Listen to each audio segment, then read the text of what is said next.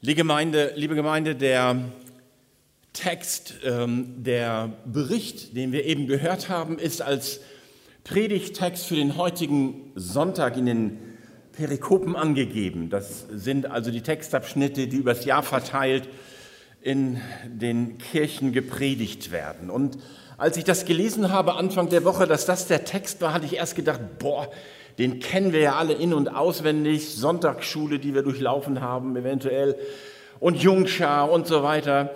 Also dieser Text fehlt ja nicht in der Kinderbibel und vielleicht haben wir schon viel darüber gehört und nachgedacht. Und trotzdem, als ich mich mit dem Text neu beschäftigt habe, hatte ich den Eindruck, wie es so ist mit dem Wort Gottes, es lohnt sich immer und immer wieder auch gleiche Textpassagen zu lesen, weil sie auch immer und immer wieder auf einen unterschiedlichen Resonanzraum bei uns treffen. Wir durchleben die Geschichte unseres Lebens in unterschiedlichsten Abschnitten. Mal sind wir so richtig auf Tabors Höhen, wie es so schön heißt, also fühlen uns gut, Gott ist uns nah und alles ist super. Aber dann gibt es eben auch die Täler, wo wir denken, Gott ist nicht da, keine Sonne scheint, alles ist dunkel, irgendwie ist alles nur nervig. Und immer wieder lesen wir in der Bibel und immer wieder treffen die Aussagen, die Berichte, die Geschichten auf unser Leben. Und wir entdecken, mit unseren gewonnenen Lebenserfahrungen reflektieren wir sie immer tiefer, immer anders und es ist erstaunlich, dass eine Geschichte, die wir vielleicht schon, wer weiß wie oft gelesen und gehört haben, uns dann doch wieder ganz plötzlich für uns selbst ergreift und uns in unserem Leben mit Gott weiterbringt. Und das ist mein Wunsch für heute Morgen, dass ihr euch noch einmal offen und spannend auf diesen bekannten Bericht einlasst. Glaube in Aktion. Das fiel mir sofort ein über diesen Text, der ja voller Dynamik ist, was dort geschieht. Glaube in Aktion. Aber dann habe ich auch gedacht, der, um den es jetzt als Menschen geht, der müsste eigentlich in der Überschrift auch so ein bisschen vorkommen. Und da habe ich gedacht, gelähmt, aber nicht allein gelassen. Gelähmt, aber nicht allein gelassen. In schwierigen Zeiten wird uns immer neu bewusst, was wir so zum Leben brauchen. Das, was wir sonst einfach so in Anspruch nehmen, kaum drüber nachdenken, ist dann plötzlich wieder ganz neu im Fokus. Das erleben wir jetzt ja auch mit der ganzen Energiedebatte. Ich will jetzt nicht ins Politische einsteigen, nur so als Hinweis. Ähm, die Versorgungssicherheit, die plötzlich irgendwie in Frage gestellt ist natürlich auch die ganze Geschichte des Friedens der Menschen untereinander und immer auch die persönliche Geschichte, das persönliche Befinden, Krankheitsnöte. Aber vielleicht entdecken wir in den Situationen vor allem, dass uns manchmal Menschen fehlen, auf, denen wir uns, auf die wir uns verlassen können dass da niemand ist, der sich so peripher um uns herum an meiner Seite bleibt, auch wenn es schwierig ist, auch wenn er oder sie keine Lösung für mich hat, aber ich kann mich darauf verlassen. Die Person ist da. In diesem Fischerort in Kapernaum, wo ja unser, unsere Begegnung Jesu mit den Menschen dort stattfindet, das am Südwestufer des Sees Genezareth liegt, wurde das im Leben eines Gelähmten einmal sehr deutlich, dass er zwar gelähmt war, aber eben nicht allein gelassen. Die Ortschaft, so können wir es nachlesen, war immer wieder Wohnort Jesu während seines Wirkens in Galiläa, so sein Stützpunkt könnte man sagen. Von dort aus ist er dann immer wieder auch in die Umgebung gereist und hat verkündigt und natürlich Kranke geheilt. Es war auch der Heimatort der, der Brüderpaare Petrus und Andreas, Jakobus und Johannes und Matthäus, der Zöllner, hatte da seinen Schreibtisch. Und wenn ich so in die Geschichte einsteige, dann stelle ich mir das so vor, es war ein Tag wie jeder andere im Leben von Kapernaum, in dieser auch römischen Garnisonsstadt. Alles lief zunächst ganz normal wieder ab. Die Fischer gingen fischen, die Händler trieben ihren Handel und überall, so stelle ich mir das vor, auf den Marktplätzen und in den Geschäften, da war man miteinander im Gespräch. Man redete über das Neueste aus Jerusalem oder vielleicht sogar Rom. Nachrichten und Gerüchte vermengten sich miteinander, indem die Menschen miteinander sprachen. Heute vermengen sich Nachrichten und Gerüchte ein bisschen anders, das wissen wir. Internet, Boulevardpresse, das gab es damals nicht. Man, schau sich noch, man schaute sich noch an und hörte den Geschichten und Nachrichten und Gerüchten zu und war damit innerlich beschäftigt.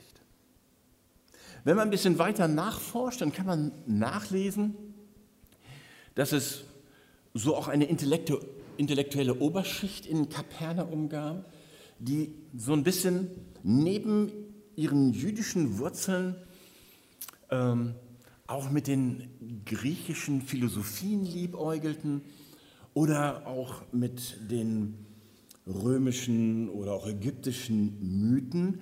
Das bedeutete, es ja, war eine intellektuelle Oberschicht, die sich sehr interessiert mit allem auseinandersetzte und durchaus versuchte, alles irgendwie so ein bisschen zusammenzubringen.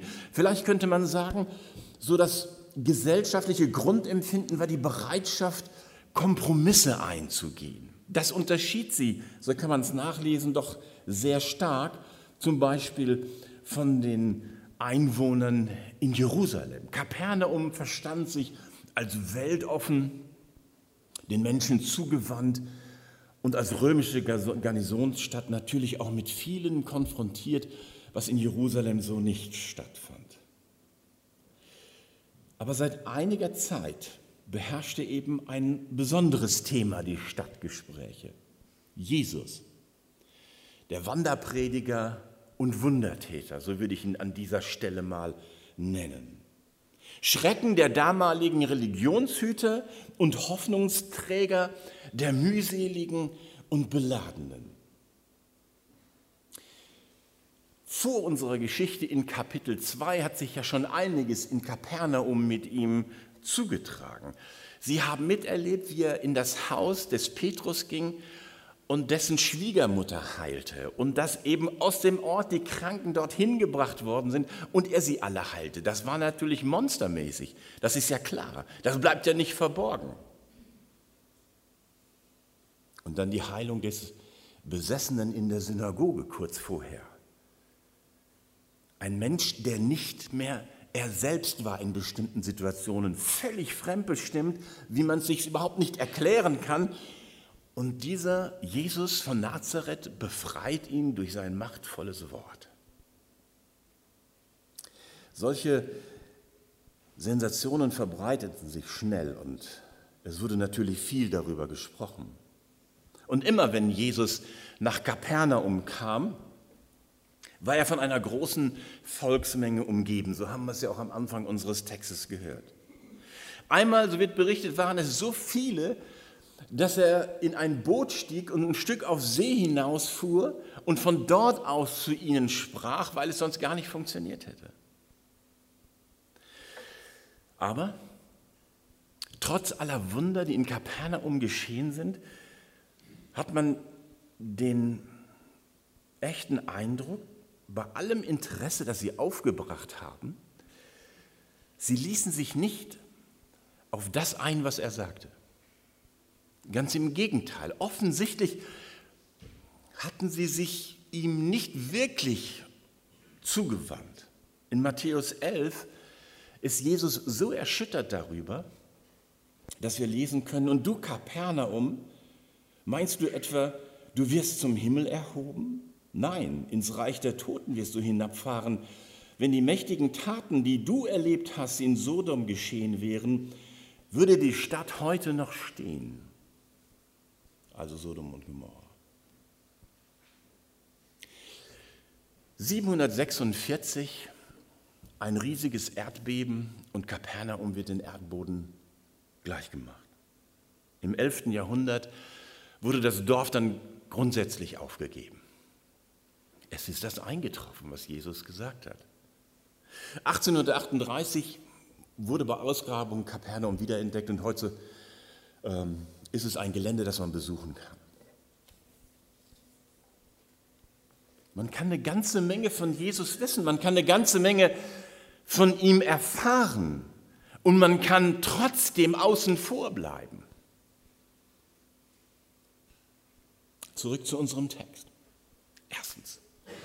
Alle kamen, um Jesus zu sehen. Und das wollen wir jetzt mal dechiffrieren. Als erstes kann man mal grundsätzlich sagen, so die Gesellschaft, die Volksmenge kam. Es war wieder was los. Jesus, der Wanderprediger, war da. Das war vielleicht, als wenn der Zirkus kommt, da passiert was Besonderes. Da waren sie voll davon überzeugt. Also waren sie am Start. Sie waren alle dabei.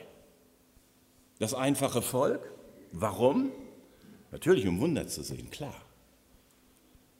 Aber auch die Gelehrten, Sie wollten die intellektuelle Klinge mit ihm kreuzen. Sie wollten diskutieren. Sie hatten ja auch eine Vorstellung, wie Welt und Glaube zu funktionieren hat. Und wollten es sich von diesem Mann aus Nazareth nicht sagen lassen und vor allen Dingen wollten sie sich von ihm nicht das Volk abspenstig machen lassen. Sie hatten die Deutungshoheit, die Schriftgelehrten und Pharisäer. Und das wollten sie ihm mal wieder beweisen. Sie wollten hören, was er sagt, wollten kontrollieren, was er macht und ihre Sicht der Dinge wieder auf den Leuchter stellen. Und all diesen Menschen, die aus unterschiedlichsten Beweggründen seine Nähe suchen und gesucht haben, den sagt er später einmal, ihr sucht das Leben überall.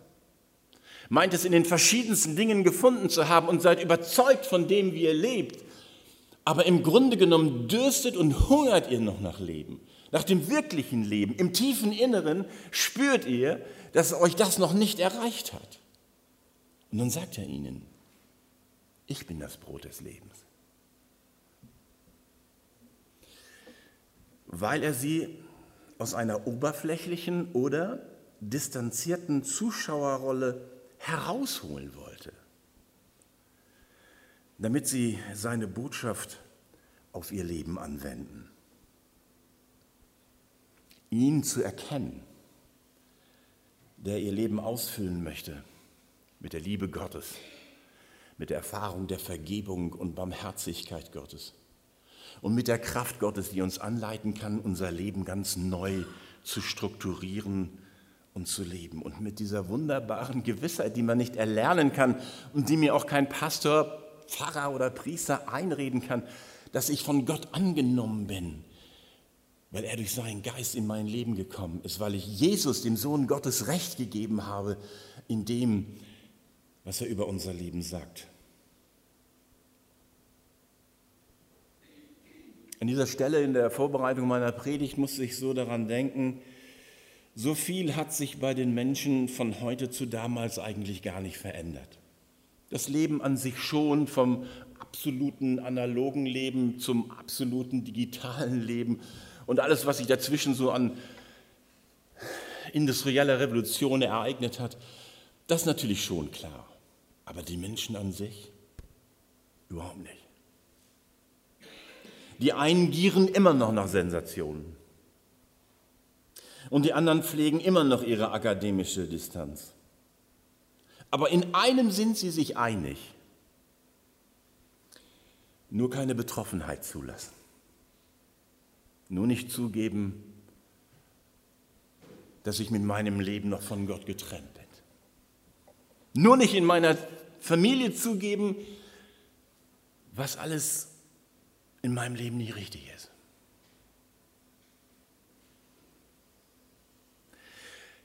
Eine ganze Menge von Jesus wissen, wie die Leute damals in Kapernaum.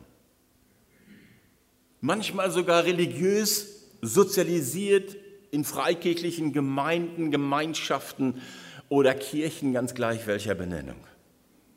Aber nicht bereit, Konsequenzen für das eigene Leben zu ziehen.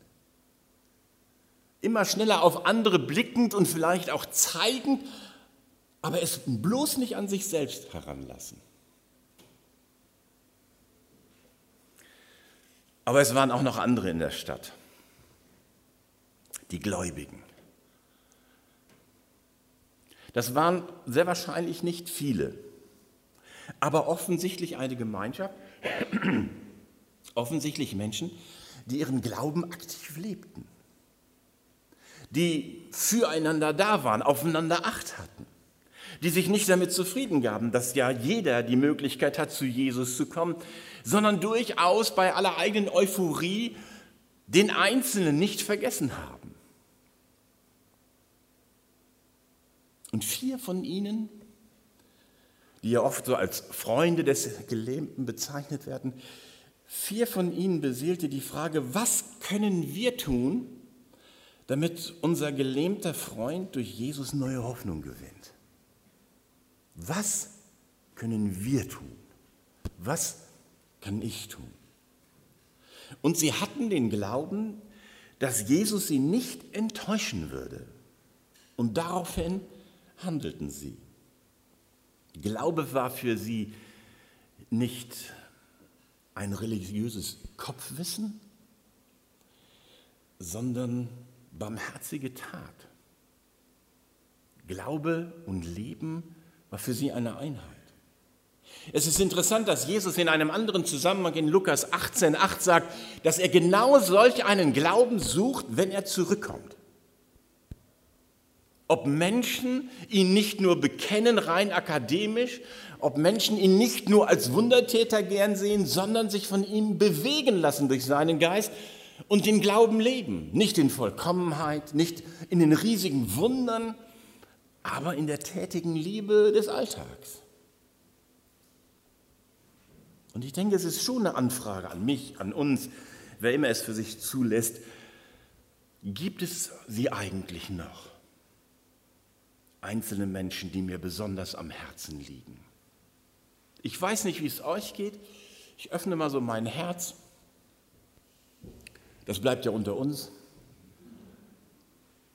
Im Laufe meines Glaubenslebens und natürlich auch des Dienstlebens beobachte ich die Entwicklung, dass sich alles irgendwie ins große Ganze auch auflösen kann. Und dann irgendwann den Eindruck hat, boah, du kannst ja gar nicht die Welt retten. Wenn man jung ist, denkt man noch, mit dem, was man macht, bewegt man extrem viel und es passiert auch manches.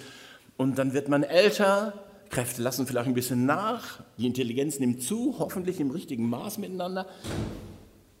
Aber das Problem ist, dass alles vielleicht nicht mehr so konkret ist.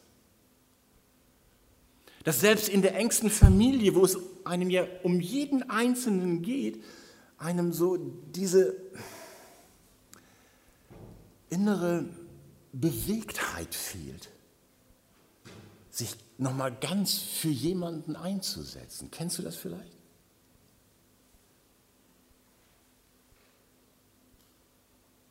Kennst du noch einen Menschen, der sich nichts sehnlicher wünscht, als dass ihm von Gott geholfen wird? Oder einen Menschen, von dem du das ahnst, er oder sie es aber nicht zugibt.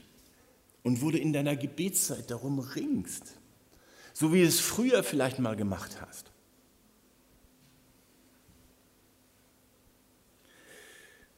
Was sind wir bereit an Kraft, Zeit und Ideen zu investieren? Und um in diesem Geschehnis zu bleiben, welches Hindernis, welches Dach müsste vielleicht mal abgeräumt werden, damit eine Begegnung wieder stattfinden kann. Das Dritte, die Menschen, um die es ja geht und den Menschen, um den es hier geht, die Bedürftigen. Davon gibt es viele in den Städten dieser Welt. Und Jesus hat auch den Jüngern gesagt, das wird es immer geben, dass es Menschen nicht gut geht.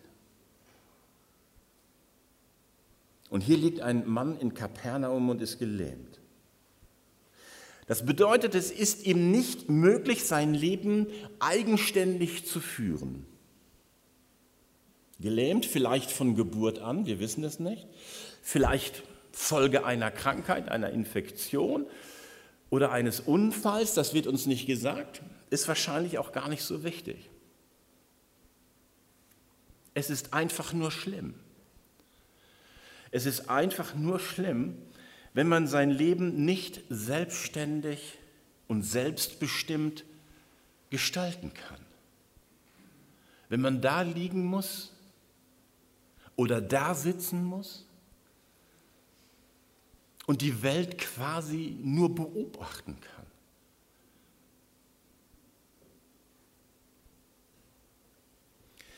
Beeinträchtigt durch, eine, durch ein Handicap, etwas, das ihn hindert, in Bewegung zu kommen. Dazu führen nicht nur körperliche Lähmungen, sondern auch seelische, geistliche und auch gesellschaftliche Lähmungen, die über uns kommen können.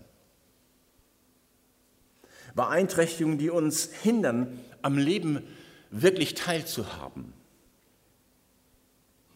die uns ausgrenzen, isolieren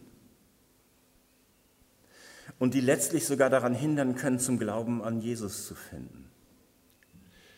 Und da gibt es unzählige Beispiele dafür. Ich will sie nur mal so umarisch zusammenfassen.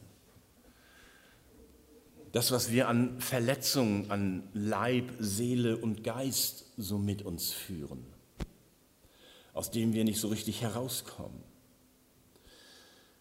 Systembedingte Armut, die Menschen wütend werden lässt. Und natürlich auch Einsamkeit und Krankheit. In Lukas 13, Vers 11, da wird von einer Frau berichtet, die 18 Jahre einen Geist der Krankheit hatte. Also eine Macht, die sie gebunden hielt, nicht am Leben selbstbestimmt teilnehmen zu können. Mediziner sprechen davon, dass ca. 60 Prozent aller Krankheiten psychosomatische Ursachen haben. Es kann also Dinge in meinem Leben geben, die ich nicht so verarbeite, wie es gut wäre und die mich daran hindern, am Leben wirklich noch teilzunehmen. Sicher hatte dieser Mann aus Kapernaum auch schon von Jesus gehört, klar. Aber eben seine Lähmungen hinderten ihn daran, zu ihm gehen zu können. Nun ist das im Leben so, dass diejenigen, die sich vom Leben benachteiligt sehen oder auch nur fühlen, nicht unbedingt immer die auch sind, die Hilfe und das Bedürfnis nach Hilfe signalisieren ihrem Umfeld gegenüber. Vielleicht war er schon längst ohne Hoffnung und mürrisch im Umgang miteinander. Anklagen gegen Gott und die Welt. Man kann mit ihm kein Gespräch führen, ohne dass man da hineingezogen wird. Vor einiger Zeit sprach ich mit einem anderen Ältesten aus einer anderen Gemeinde. Wir kamen so ins Gespräch über Besuchsdienst bei Kranken und so weiter. Und er sagte, kennst du das auch? Du machst einen Besuch und du wirst ausgesaugt. Es wird gar nicht viel geredet, du spürst nur, du wirst aus, deine Kraft geht weg und du gehst da raus und bist völlig fertig. Weil du auf einen Menschen triffst, der mit seiner Situation so im Unreinen ist. Sagt und dann wiederum kannst du bei jemandem sein oder bei einer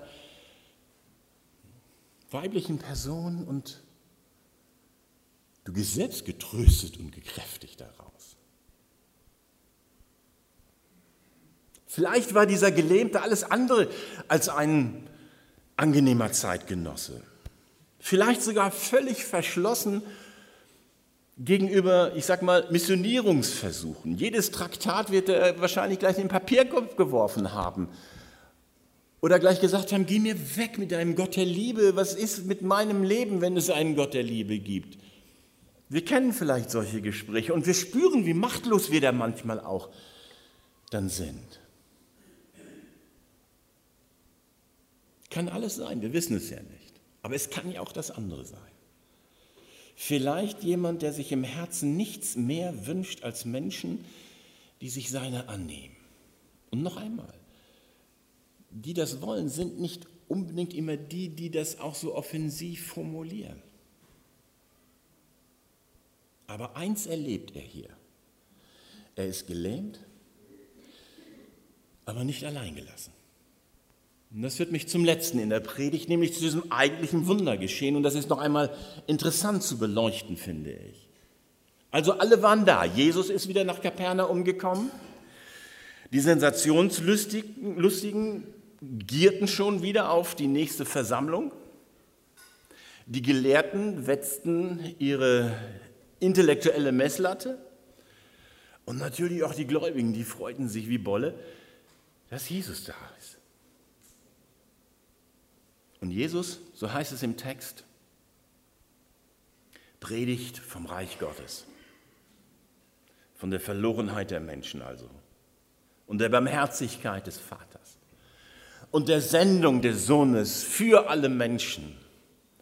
Und wenn wir alle seine Predigten zusammennehmen, dann haben wir das Evangelium, dass er sein Leben für uns lässt, dass er alle Schuld der Welt auf sich nimmt und den Tod der Gottesferne stirbt und sein Vater diesen stellvertretenden Tod annimmt und ihn erweckt, aus dem Grab herausholt und er somit zum Erstling aller Entschlafenen wird.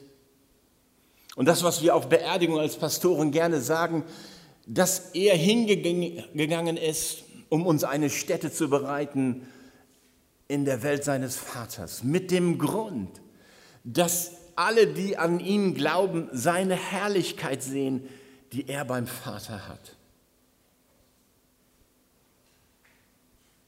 Und ich stelle mir das so vor, dass er mitten in der Predigt ist und auf einmal rieselt Kalk. Nicht aus dem Gehirn, sondern auf den Kopf. Oder Stroh, Lehm. Und alle gucken nach oben. Da decken vier Leute das Dach ab und lassen den Gelähmten auf seiner Liege da hinunter. Vier Gläubige haben sich ihren gelähmten Freund geschnappt und brechen für ihn dieses Dach auf. Das war nicht nur auffällig, das war natürlich auch gefährlich. Wenn gleich es nur ein orientalisches Flachdach ist oder war. Nicht so ein Ziegeldach, wie wir das hier bei uns kennen. Das wäre ja noch eine Nummer größer gewesen. Aber viele, die das gesehen haben und dann die verschwitzten vier Gesichter gesehen haben, die da durch die Luke gucken, die werden sich gedacht haben, was sind das denn für Nerds? Das kann ja wohl gar nicht sein. Geschweige denn von dem, was der gedacht hat, dem das Haus gehört hat. Um des Gelähmten willen setzen sie ihren guten Ruf aufs Spiel. Passiert im Anschluss nichts, lassen sie ihn darunter und müssen ihn wieder aus dem Haus tragen, können sie auch gleich aus dem Dorf auswandern. Aber sie gehen das Risiko ein. Wenn Jesus nicht hilft, werden sie zum Gespött der Leute und ihr Erspartes wird in die Reparatur des Dachs gehen. Und dann passiert etwas in diesem Text, was wir theologisch ganz schwer auf den Leisten bekommen. Denn es heißt, als Jesus ihren Glauben sah, den Glauben dieser vier Männer, als er ihren Glauben sah, sagt er zu dem Gelähmten, du bist geheilt. Nee. Gut aufgepasst. Nee sagt er zu dem Gelähmten, deine Sünden sind dir vergeben. Und jetzt bleiben wir mal ganz kurz in dieser Situation. Was werden die vier Leute da oben gedacht haben? Warum bringen sie ihn dahin? Warum betet man wie Weltmeister, dass jemand gesund wird? Bei Jesus und durch ihn. Und was sagt Jesus? Sohn, deine Sünden sind dir vergeben. Und erst im Nachklang nachdem sich die Schriftgelehrten innerlich aufregen, nur Gott kann Sünden vergeben, heilt er ihn als Beweis seiner göttlichen Autorität. Was sind also Wunder? Was waren die Wunder Jesu? Beweise seiner Sendung, seiner göttlichen Autorität. Er sagt ja nicht, ich bin in diese Welt gekommen, um alle Sünder heil an Körper, am Körper zu machen. Er sagte, ich bin gekommen, um alle Krankheit wegzunehmen, sondern ich bin gekommen, auf das alle, die an mich glauben, gerettet werden. Und das erleben, erleben die vier und der Gelähmte und alle anderen. Dass Jesus sein Wort hält. Wer so zu ihm gebracht wird, wer so zu ihm kommt, wird das erleben. Und darum geht es, dass Menschen die Trennung, ihre sündhafte Trennung von Gott überwinden. Damit wird auf eindrückliche Weise deutlich, dass es nicht in erster Linie darum geht, körperlich gesund zu sein, sondern geistliche Heilung zu erfahren. Wenn beides zusammenkommt, was damals bei Jesus der Fall war. Bei ihm ist niemand hingekommen, der krank war und wurde von ihm wieder weggeschickt. Er hat sie geheilt. Er war auch der Sohn Gottes.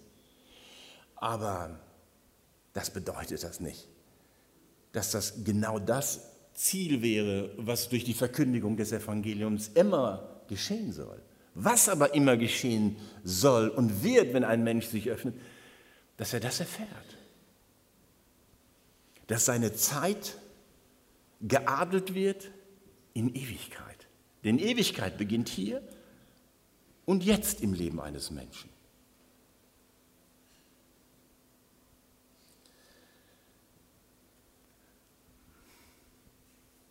Summarisch könnte man sagen, also lieber krank, zum Beispiel gelähmt, von Gott angenommen sein, als gesund verloren gehen. Und der Glaube der vier Freunde war hier ausschlaggebend. Gibt es das, dass ich für andere glauben kann? Ich will da keine Theologie drauf aufbauen, aber ein wichtiger Hinweis für uns, finde ich, ist das schon. Zumal uns ein ähnlicher Satz ja auch in der Apostelgeschichte dann wieder unterkommt. Bei dem zum Glauben gekommenen Kerkermeister in Philippi. Was sagt? Oder welchen Satz hört er? Glaube du an den Herrn Jesus, so wirst du und dein Haus gerettet. Wir sollten das als Ermutigung mitnehmen heute Morgen, dass mein Glaube nicht nur mich rettet, dass mein Glaube nicht nur für mich wichtig ist, sondern dass mein Glaube auch für andere wichtig sein kann. Nimm das mit an wen du jetzt vielleicht im Laufe der Predigt gedacht hast, wer dir wichtig ist. Fang vielleicht ganz neu wieder an, auch für sie, für ihn zu glauben.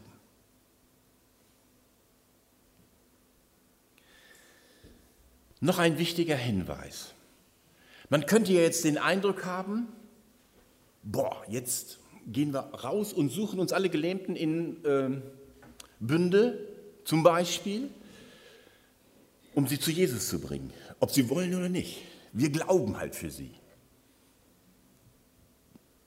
Ich habe nicht den Eindruck, dass uns das, was uns hier berichtet wird, dazu animieren soll. Denn es gibt im Parallelbericht in Lukas 5 einen, einen wichtigen Hinweis. Da heißt es, und die Kraft des Herrn war da, um zu heilen. Das bedeutet für mich also nicht so eine religiöse Überdrehtheit zu leben, die andere eher abschreckt, als ermutigt, zu Jesus zu kommen, sondern sensibel zu sein für das Werk des Geistes. Ganz so, wie es Paulus später in Epheser 2, Vers 10 sagt, dass Gott Werke vorbereitet, dass wir darin wandeln sollen. Das war also nicht alles zufällig, sondern da waren vier Leute sensibel für das, was Gott tun will im Leben des Gelähmten. Und dann tut es Gott auch und sie erleben das. Und das wünsche ich uns, das wünsche ich mir. Diese Sensibilität und diesen Glauben, der sich auch für andere dann wirklich einsetzt. Denk mal an eine Person, die dir wichtig ist. Es dürfen auch zwei sein. Denk mal dran. Und bring den Namen vor Gott, vielleicht gleich, wenn der Posaunenchor ein Stück spielt und wir miteinander singen. Bring sie dann mal vor Gott. Und lass dein Herz neu erfüllen mit Gottes Liebe und mit der Dynamis des Geistes Gottes für den Glauben. Und vielleicht auch überlegen, was muss aus dem Weg geräumt werden, damit eine Begegnung mit Jesus für die Person stattfinden kann? Muss ich vielleicht irgendein Dach abdecken? Okay, ich komme zum Schluss. Schlussendlich könnte man sich ja schon fragen, in welcher Gruppe würde ich mich heute Morgen verorten? Wo hätte ich persönlich den Eindruck, nicht für andere, sondern für mich, das ist so die Truppe, in der ich mich im Moment so aufhalte. So noch vielleicht bei dem Volk oder den Gelehrten. Natürlich offen für Wunder, aber trotzdem distanziert wartend darauf, dass meine intellektuellen Rätsel gelöst werden? Oder eben zu den Gläubigen? Dann lass dir von Gott seine Werke zeigen und freu dich über die Möglichkeiten, die sich dadurch eröffnen. Und vielleicht, vielleicht denkst du, also irgendwie fühle ich mich ja auch wie dieser Gelähmte. Ich kann zwar laufen, klar, aber ich bin schon noch fürs Leben gelähmt. Dann würde ich dir einfach sagen, mach dich positiv bemerkbar und gib damit Menschen die Chance, dir zu helfen. Amen.